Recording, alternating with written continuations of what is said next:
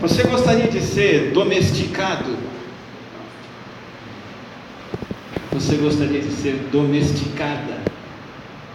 Ninguém aqui levantou a mão, não é só por receio de levantar a mão em público, é porque ninguém quer isso. Ainda mais na nossa sociedade, na nossa cultura atual, a gente abomina esse negócio de ser domesticado. As palavras de ordem nos nossos dias, o que, que é dito por aí? Você tem que ser autêntico, não é? Você tem que ser senhor de si. Toma as rédeas da sua vida, constrói sua história e seja quem você quiser ser. Cada um tem o seu lugar ao sol, cada um hoje é incentivado a buscar o ápice do reconhecimento. Então a mensagem é essa: olha aqui, você não pode ser só mais um desse mundo. Imprima no mundo a sua marca, né? As pessoas precisam notar que você chegou. Você é o cara. Você é a garota, você é a mulher. Diga adeus ao anonimato.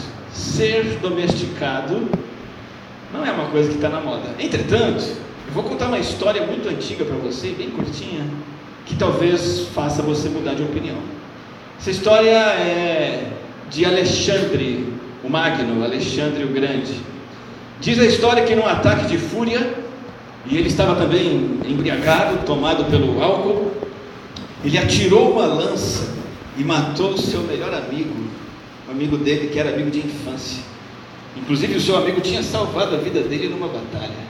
E ele, não, não controlado por si nem por ninguém, dominado pelo álcool, atirou a lança e matou o seu amigo. Ele avançava o seu império para governar o mundo, mas Alexandre o Grande não soube governar a si mesmo. E eu pergunto de novo: será que ele precisava ser domesticado? Será que você e eu também não precisamos? Lenda ou não, essa história de Alexandre o Grande ilustra algo comum a todos nós. Você e eu já atiramos lanças às pessoas em nossos relacionamentos, não é verdade? Lanças simbólicas, lanças de ódio, lanças de palavras dura, duras, né? lanças de ofensas, de rupturas, de quebras de relacionamento.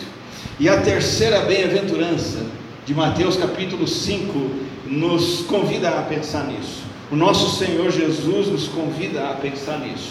Evangelho de Mateus capítulo 5, versículo de número 5. Nós estamos vindo como igreja de uma minissérie de três mensagens com pregadores de fora nos domingos anteriores, nos ensinando sobre mentira e verdade, luz na escuridão.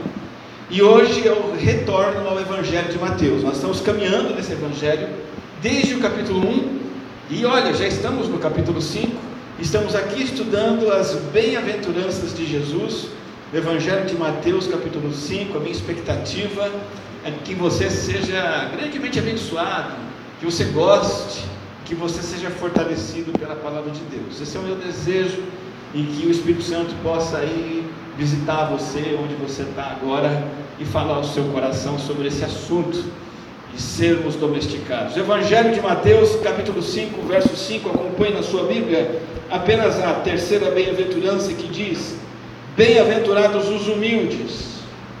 Algumas versões da Bíblia trazem a palavra mansos. Bem-aventurados os humildes ou mansos, pois eles receberão a terra por herança. O que, é que está acontecendo aqui? Vou refrescar sua memória. Nós estamos precisando de um, de um refresco nesse calor isso eu não consigo fazer, mas em breve é, nós teremos o nosso ar condicionado aqui para refrescar o nosso corpo também. Nesse momento eu só vou tentar refrescar a sua memória. A sua memória em relação ao que está acontecendo em Mateus 5. Jesus, ele se achega aqui nesse capítulo com toda a sua autoridade como Messias, apresentada no início do Evangelho, capítulo 1, 2, 3 e 4. E ele se apresenta como mestre, como rabi, no versículo 1, veja na sua Bíblia, Jesus vê as multidões, sobe ao monte, se assenta. Esse gesto é um gesto de um mestre máximo. Ele se senta para falar comigo e com você. Ele se senta para falar com aquela multidão e ensinar coisas importantes para aquela multidão. E Jesus, como rabi, apresenta não só para aquele povo, naquele lugar, naquele momento, mas para todas as gerações, em todos os lugares do mundo, Jesus apresenta o mapa da felicidade. O mapa com um roteiro para você ser feliz de verdade. Olha como Jesus é bom. Jesus vai repetir pelo menos oito vezes aqui que quer que você seja feliz. Ele dá a rota, o roteiro para isso, passo a passo. O roteiro para uma alegria verdadeira, duradoura e contagiante. E um, e, um, e um roteiro de alegria diferente do roteiro que o mundo oferece, o mundo pensa, o mundo propõe. Por exemplo, o primeiro estágio desse roteiro de alegria, o primeiro passo de Jesus está aí no versículo 3, veja na sua Bíblia. Jesus diz que vai ser feliz quem? Quem reconhece que é um falido. Bem-aventurados os pobres em espírito Bem-aventurado é quem admite que é culpado diante de Deus, que é carregado de culpa e condenação e merece isso, e se coloca na dependência da graça do Senhor Jesus para ser enriquecido espiritualmente. Esse vai participar do reino de Deus. Segundo estágio da rota da alegria, versículo 4, nós já vimos também: bem-aventurados os que choram. Olha que coisa interessante, o mundo diz assim: seja feliz, vai para o baile do carnaval, vai para a festa do carnaval, vai para o desfile do carnaval, vai comprar algo legal para você, vai torcer para o seu time, vai ser feliz e dar risada. Jesus diz: Você quer ser feliz? Você precisa começar a aprender a chorar. Jesus é diferente. Jesus vai na contramão do mundo, ou melhor, o mundo que vai na contramão de Jesus, porque ele é o mestre, ele está no caminho certo. Quem vai na contramão de Jesus está indo na contramão da verdade, está indo na contramão da alegria. E Jesus diz aqui: bem-aventurados os que choram, choram pelos seus pecados, porque é, é, são lágrimas benditas que vão nos livrar da ira vindoura. Por isso, Jesus diz: os que choram serão consolados, terão o seu caminho para o consolo celestial aberto.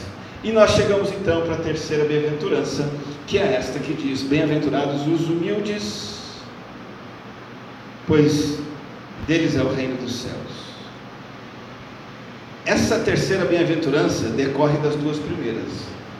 Você não consegue ser manso ou humilde se você não admitir que é pecador perdido e não chorar pelos seus pecados. Mas quando você dá esses dois passos, se admite, não vale nada, que é um pecador, que é uma pecadora, e chora pelo seu pecado diante do trono da graça de Deus, você então está pronto para aprender a ser humilde, manso, domesticado. Eu quero trabalhar essa palavrinha com você, essa palavrinha manso, essa primeira parte do versículo, você tem aqui na tela, bem-aventurados os humildes. Essa palavra humilde é uma palavra que descreve uma atitude de submissão. Uma pessoa humilde não é uma pessoa assim, acanhadinha, quietinha, com medo. Muitas vezes essa pessoa acanhada, quietinha, com medo, ela é orgulhosa. E é o orgulho que faz ela se fechar. Não é disso que Jesus está falando. Ser humilde significa ser alguém que não busca se impressionar com a própria importância. Ser humilde é não buscar que outros se impressionem consigo mesmo. Humilde é uma pessoa gentil, atenciosa. Humilde é uma pessoa que suporta a, as amarguras de modo amigável, com paciência, com amor. Humilde, ele não se irrita, ele não, não tem melindre, ele não se magoa. Humilde, ele não tem amargura porque ele está despojado de si mesmo palavra grega aqui para humilde, manso, lá na época de Jesus, era uma palavra usada para descrever, sabe o que? Um animal forte, mas domesticado. Nós temos animais em nossos dias fortes e que, quando domados, eles são muito úteis. Naquela época havia, por exemplo, um potro, um potro selvagem. Um potro selvagem e destruidor Pode até tirar a vida de alguém. Mas um potro domesticado, domado, tem grande utilidade, grande valor. Um vento, um vento suave refresca, nos dá a sensação de bem-estar, mas um vento forte, um furacão, ele destrói, ele mata. É ter essa atitude para com Deus. Ser humilde não significa ser burro, não significa ser iletrado, não significa ser incapacitado. Ser humilde significa ter um grande potencial, uma grande força, grandes capacidades e talentos, mas eu morri para mim mesmo e agora eu sou guiado pelo Espírito Santo de Deus. E aqui eu coloco talvez a ideia central de ser humilde. Preste atenção: ser humilde é estar sob as rédeas do Altíssimo, como um cavalo que quando está sob as rédeas, sob o comando, ele tem valor, ele tem utilidade, ele é querido, ele é estimado, ele é útil, ele é admirado, ele é valorizado porque ele está sob as rédeas.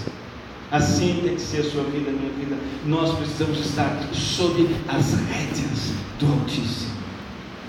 Se entregar totalmente à autoridade e ao controle do Senhor. De novo, eu retorno ao início da nossa mensagem. Isso vai na contramão do que o mundo está pregando para nós. O mundo diz o quê? Você tem que ser autoconfiante, confiar em si. Você precisa de fazer autoafirmações. Você precisa acreditar em si mesmo. Pratique mais o autocuidado. Esses dias eu, eu recebi essa mensagem. Né? Cuide da pessoa mais importante do mundo. Você mesmo. Que lindo. Que diabólico. Por exemplo, frases maravilhosas que a gente encontra por aí. O que você tem feito e o que faz você se admirar a si mesmo? Ninguém é igual a você e esse é o seu superpoder. Nossa, que coisa maravilhosa. Né? A inteligência desse mundo me fascina. A única coisa que pode impedir que você viva seus sonhos é você desistir deles. Então, enquanto você acreditar nos seus sonhos, você pode todas as coisas. Mentira. Prometa a si mesmo que terá uma vida incrível. Essa, essa frase eu, eu quase passei o dia chorando quando eu me deparei com ela. Prometa a si mesmo que você terá uma vida incrível e o universo entenderá o recado. Você se dou risada se eu choro. Então, se eu falar para o universo que eu serei incrível, o universo vai me ouvir, vai me obedecer. E ó, se você não pensa assim, você é um fraco, hein? você é um chorão, você está tá numa pior. Porque o que importa é você ter poder, seja ele mental, físico, militar, econômico, político. Bobagem. Jesus nos diz: não são os fortes, os superiores, os que se autoafirmam que são felizes, não são eles que vão herdar a terra, são os humildes e mansos. Então, Próxima etapa da minha mensagem é trazer para vocês alguns aspectos da humildade. Acompanhe comigo e eu compartilho também com vocês aqui na tela alguns aspectos práticos da verdadeira mansidão. E o primeiro aspecto prático é que o manso é uma pessoa submissa à providência de Deus. O manso é a pessoa que aceita a vontade que Deus determina, particular e específica, ele aceita de bom grado aquilo que o Senhor impõe. Você se lembra o que aconteceu com um personagem bíblico chamado Jó? Lembra? Se você não lembra, rapidinho eu vou te lembrar. Deus permitiu que tudo fosse tirado dele, tudo. Todo o dinheiro, todos os filhos, a saúde, tudo. Ele tinha filhos maravilhosos com 100. Ele, ele era o homem mais rico do, do, da região, ficou o homem mais pobre. Ele tinha uma saúde ótima, ele ficou com a saúde mais debilitada. Você se lembra do que, do que Jó diz? Ele diz assim: Nós vamos aceitar o bem dado por Deus e não o mal. Isso é mansidão. O mesmo Deus que o Jó está dizendo o seguinte: o mesmo Deus que me deu os filhos, tirou, eu não vou aceitar. Isso é mansidão. Jó está sob as rédeas do Altíssimo, ele é domado. O mesmo Deus que deu saúde perfeita a Jó, tirou a saúde de Jó, e Jó disse: Eu vou aceitar quando Deus me dá saúde boa, e vou estribuchar quando Ele me faz ficar doente. Não, eu aceito, eu vou enfrentar com a ajuda de Deus. Isso é ser domado, é isso é estar sobre as rédeas do Altíssimo. O apóstolo Paulo passou pela mesma situação no Novo Testamento. Ele diz que ele aprendeu a estar contente em toda e qualquer situação. Eu aceito ter fartura, mas eu aprendi a passar necessidade.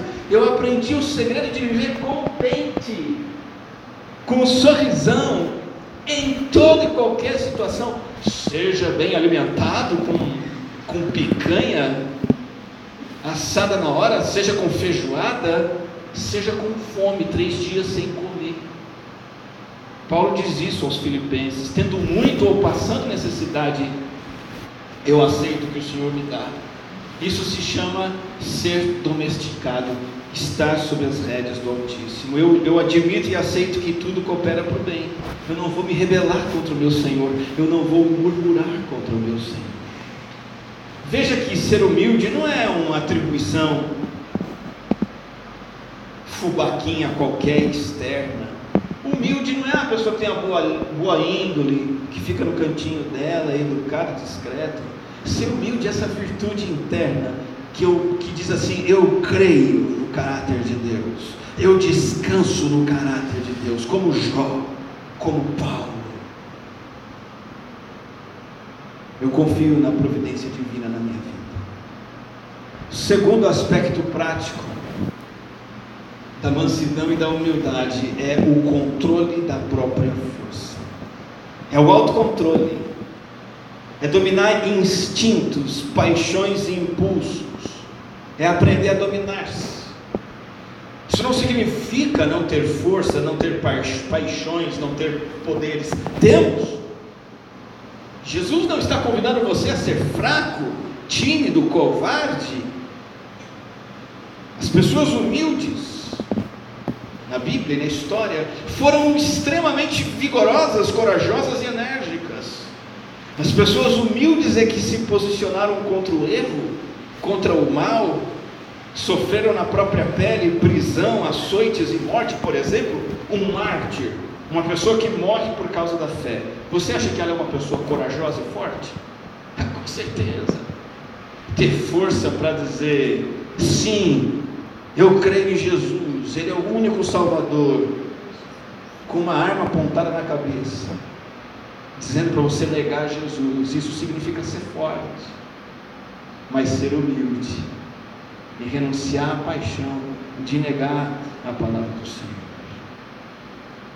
Jesus era humilde, manso, só que ele pegou um chicote, entrou no templo, na, na, no pátio do templo, e expulsou os comerciantes a chicotada daquele lugar.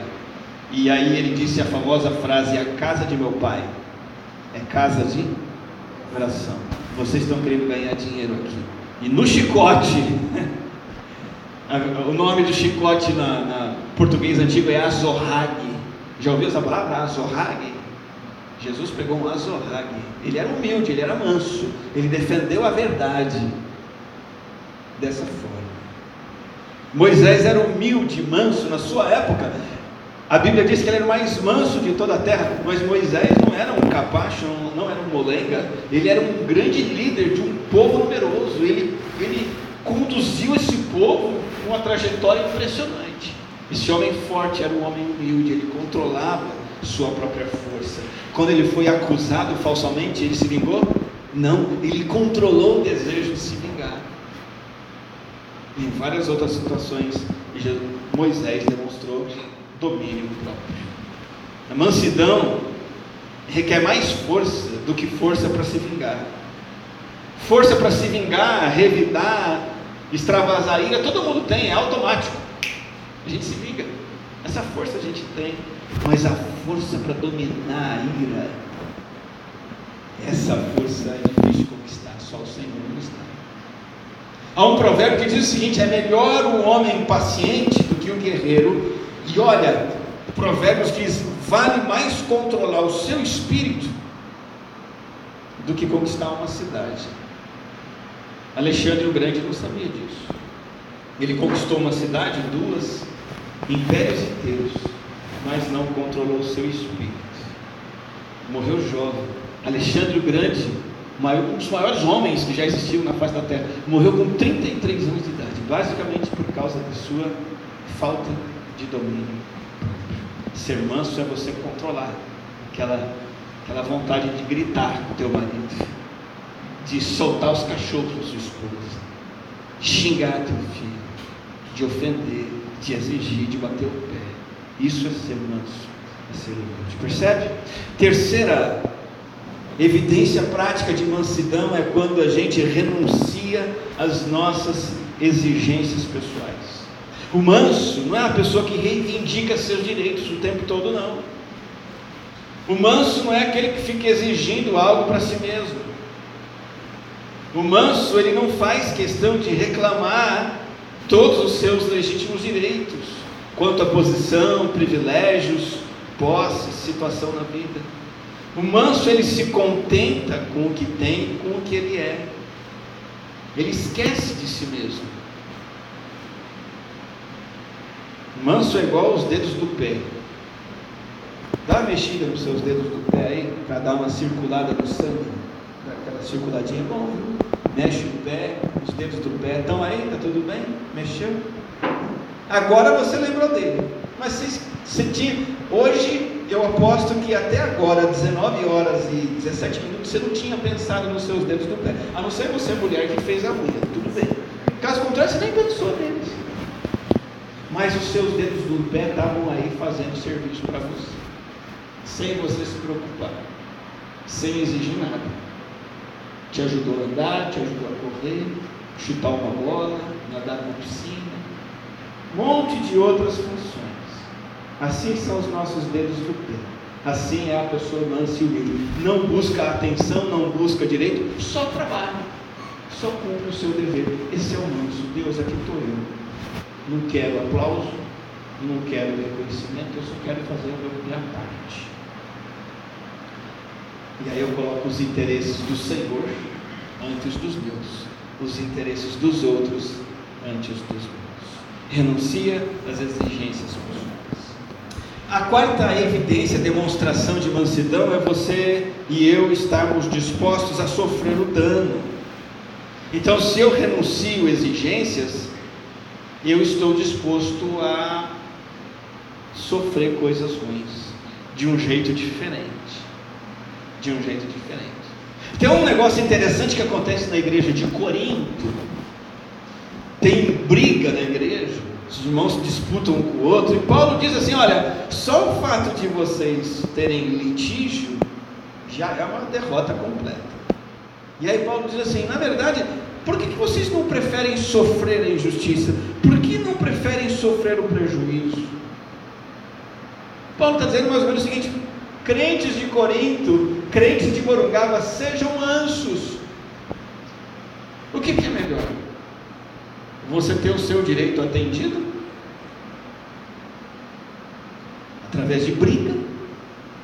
E, e ferir, perder relacionamentos?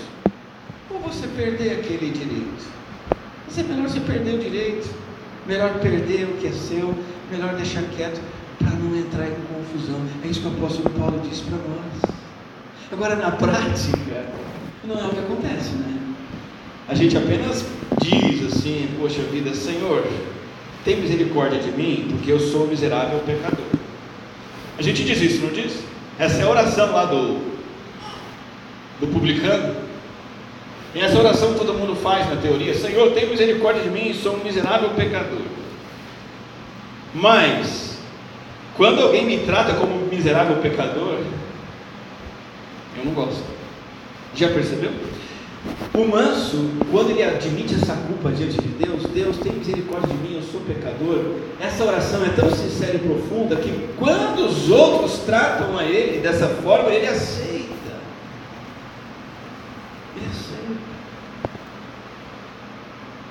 Quando essa oração não é sincera, e eu sinto que alguém cutucou a minha falta, a minha falha, o que, é que eu faço? Eu me defendo, eu nego, eu resisto, eu exijo, não, me respeite, não me valorize, não, eu tenho méritos, não, eu tenho recompensas, por quê? Porque para Deus eu digo que eu sou pecador, mas quando alguém me trata como pecador, eu não aceito. Percebe? Percebeu o raciocínio? Disposição de sofrer o dano é isso. Eu sou um pecador, que direito eu tenho de ficar exigindo? Que direito eu tenho de brigar? Que direito eu tenho de recusar alguém que, que deu uma bronca em mim?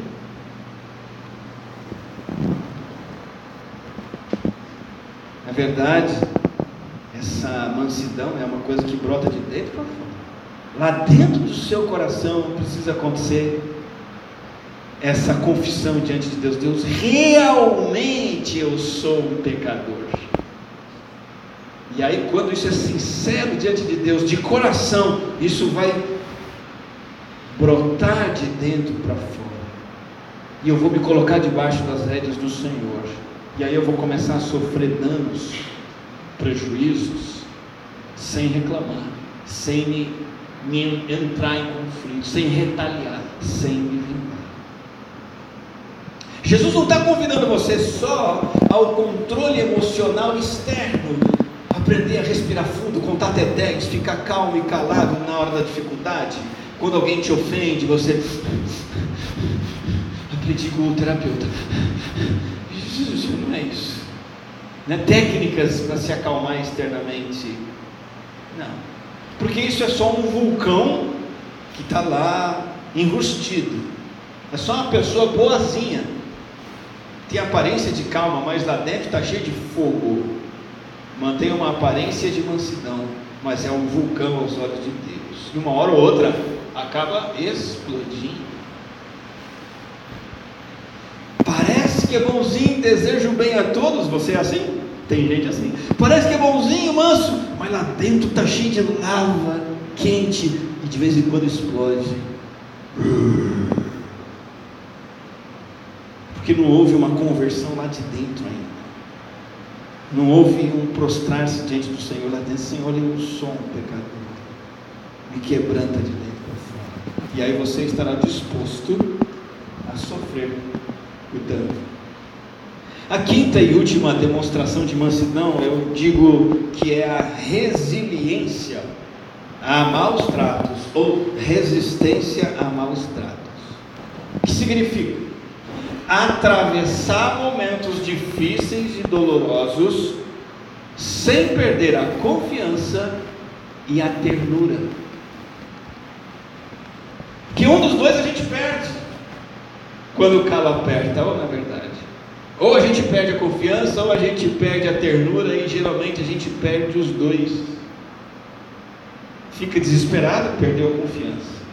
Perde a ternura, porque aí fica grosseiro, fica azedo, fica enrostido, com a cara amarrada.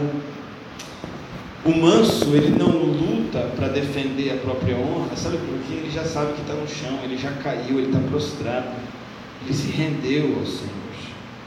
E aí o manso, ele vive uma vida diferente. Ele vive uma vida em que ele admira com gratidão o fato de Deus e os outros darem tanta honra e tanto bom tratamento que ele não merece, é diferente, ele vê o inverso. Sabe aquela ilustraçãozinha do copo d'água pela metade? Todo mundo conhece. Copo d'água pela metade. Um diz assim: está meio vazio. O outro diz o quê? Está meio cheio. Né? Um acha que está mais vazio do que devia, o outro tá, diz tem, tem, tem metade, já é bastante. Assim é o manso, ele olha para Deus e diz: Deus, eu não mereço. Deus, tudo que eu tenho já é tão bom, de modo que quando vem uma dificuldade, ele não enxerga o que falta, ele enxerga o que ele tem. Isso se chama resiliência a maus tratos e maus momentos. Então o manso ele suporta uma injúria, uma ofensa, sem se defender. E mais, por ser grato, por ver que o copo dele está meio cheio, ele consegue retribuir mal, o mal com a prática do bem. Jesus fez o que com os que agrediam a ele? Jesus orou pelos seus agressores. Ele teve resiliência a maus momentos. Jesus morreu para salvar os seus ofensores. Sabe, fico pensando sim, nesse sentido, é impossível tirar do sério uma pessoa mansa. É, Moisés era assim. Né? Tanto que a irmã mais velha chegou, questionando a autoridade dele lá no deserto, falou: Moisés, é o seguinte, não é só você que manda aqui, você tem que dar uma chance para a gente também. Moisés já sabia o quanto Deus era bom, Moisés, Moisés já sabia o quanto Deus havia perdoado e dado graça na vida dele. Ele falou assim: Eu não vou brigar com essa. Eu já conheço essa figura. Vou entregar para Deus. Entregou para Deus, Deus resolveu o problema. Percebe?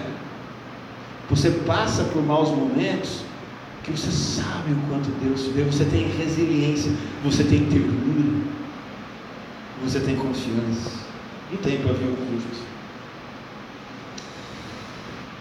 Bom, parte final da nossa mensagem é o que, que a gente ganha com isso. Eu quero compartilhar com você e destacar agora a parte final do versículo 5 que nos diz: Bem-aventurados porque eles receberão a terra por herança. Vale a pena ser manso? Vale a pena ser humilde? Vale em dobro. Tem duas coisas aqui no texto. Primeira, isso é que vai te levar para a felicidade. Isso é bem-aventurança. Isso é alegria profunda, gloriosa e completa. É uma alegria que não depende de você ter dinheiro no banco. É uma alegria que não depende de você estar pobre. Não depende do vento estar a seu favor. É uma alegria que permanece em meio a circunstâncias adversas, que é a alegria do caráter nas mãos do Senhor, o caráter moldado pelo Senhor. Não é fruto essa bem-aventurança não é fruto de você satisfazer um prazer da carne. Essa alegria não é fruto de você ter o aplauso do mundo. Essa alegria não vem de você ter o holofote da fama em você sendo admirado. Essa alegria não vem do barato que uma dose de pinga te dá, ou umas cinco latas de cerveja. Essa alegria, essa alegria é fútil. Essa alegria do Senhor está acima, muito acima de qualquer substância química que possa te dar um prazer momentâneo. Essa alegria de Jesus não é produzida pela indústria farmacêutica, que oferece remédio para você dormir, remédio para você se acalmar, remédio para você ficar tranquilo, remédio para isso, aquilo, outro. Alegrias injetadas na veia, ingeridas oralmente, como se a felicidade dependesse de um comprimidozinho que produz um estado bioquímico equilibrado. Não é essa alegria de Jesus. A alegria de Jesus é a bem-aventurança de você ser uma pessoa humilde, mansa, despojada, de você se tornar dedos do pé. Não preciso de nada. Para mim basta cumprir minha função diante do Senhor. E aí vem a segunda recompensa da, da bem-aventurança: herdar a terra. Opa! Dizem que as famílias antigas aqui de Morungaba são donas das terras, né? Família tal, tal, tal. Então quer dizer que eu vou me tornar um latifundiário também.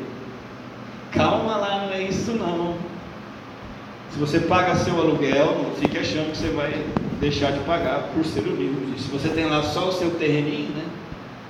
Não pensa assim, agora é a hora. Jesus disse que eu vou herdar a terra, eu terei a terra por herança.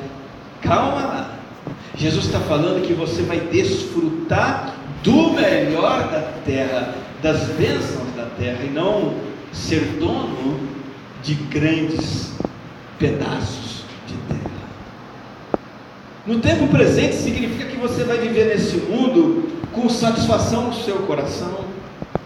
Você vai possuir a, a, a joia rara, preciosa do, do contentamento que um fazendeiro não tem porque ele não conhece o Senhor.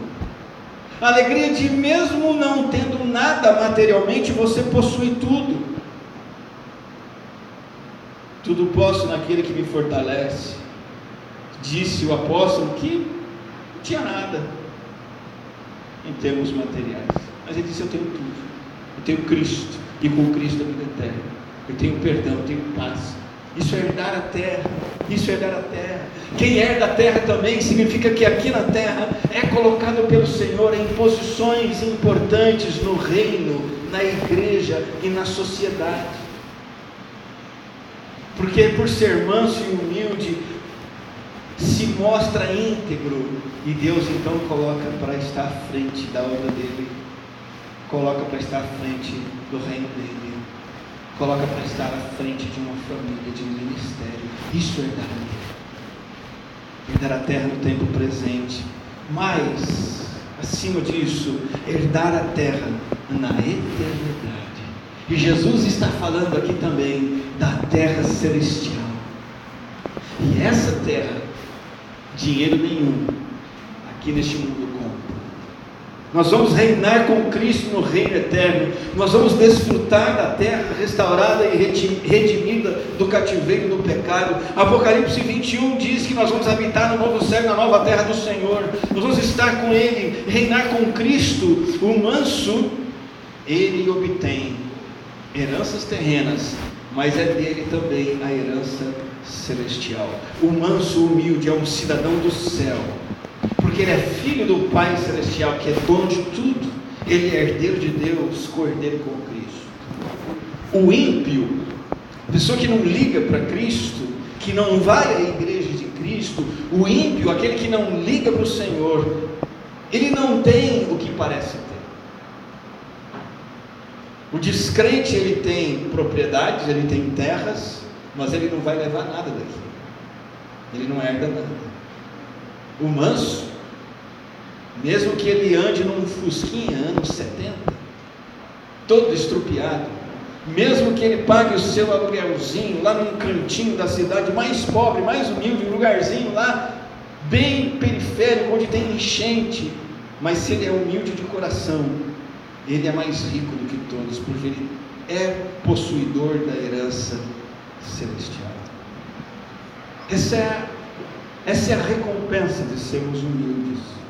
O manso tem a terra terrena, esse momento aqui, como sua casa temporária, mas ele tem o céu como a sua mansão permanente eterna, casa feita pelo Senhor. Alexandre o Grande então tinha tudo, mas por não ser humilde, ele não tinha nada. Ele não foi domesticado. Ele teve que amargar ser aquele que matou o seu melhor amigo. Meu convite para você, e eu peço que você permita que o Espírito Santo visite teu coração, tua mente agora mesmo, te trazendo para este convite. Este convite de você se colocar sob as rédeas do Altíssimo. Se coloque debaixo das rédeas do Altíssimo. Talvez você nunca tenha feito isso na sua vida. Faça isso agora. Senhor, eu me coloco debaixo das tuas rédeas. Eu quero ser domesticado pelo Senhor. Talvez você já tenha feito isso. É noite para você renovar esta decisão. E para isso, eu trago uma oração de um puritano chamado Arthur Bennett. E eu queria que você lesse, ouvisse essa oração e fizesse ela comigo no teu coração. Permita-me aprender pelo paradoxo que o caminho para baixo é o caminho para cima. Que ser humilde é ser elevado. Que o coração quebrado é o coração sarado. Que o espírito contrito é o espírito alegre. Que a alma arrependida é a alma vitoriosa. Que não ter nada é possuir tudo. Que suportar a cruz é usar a coroa. Que dar é receber que o vale é o lugar da visão.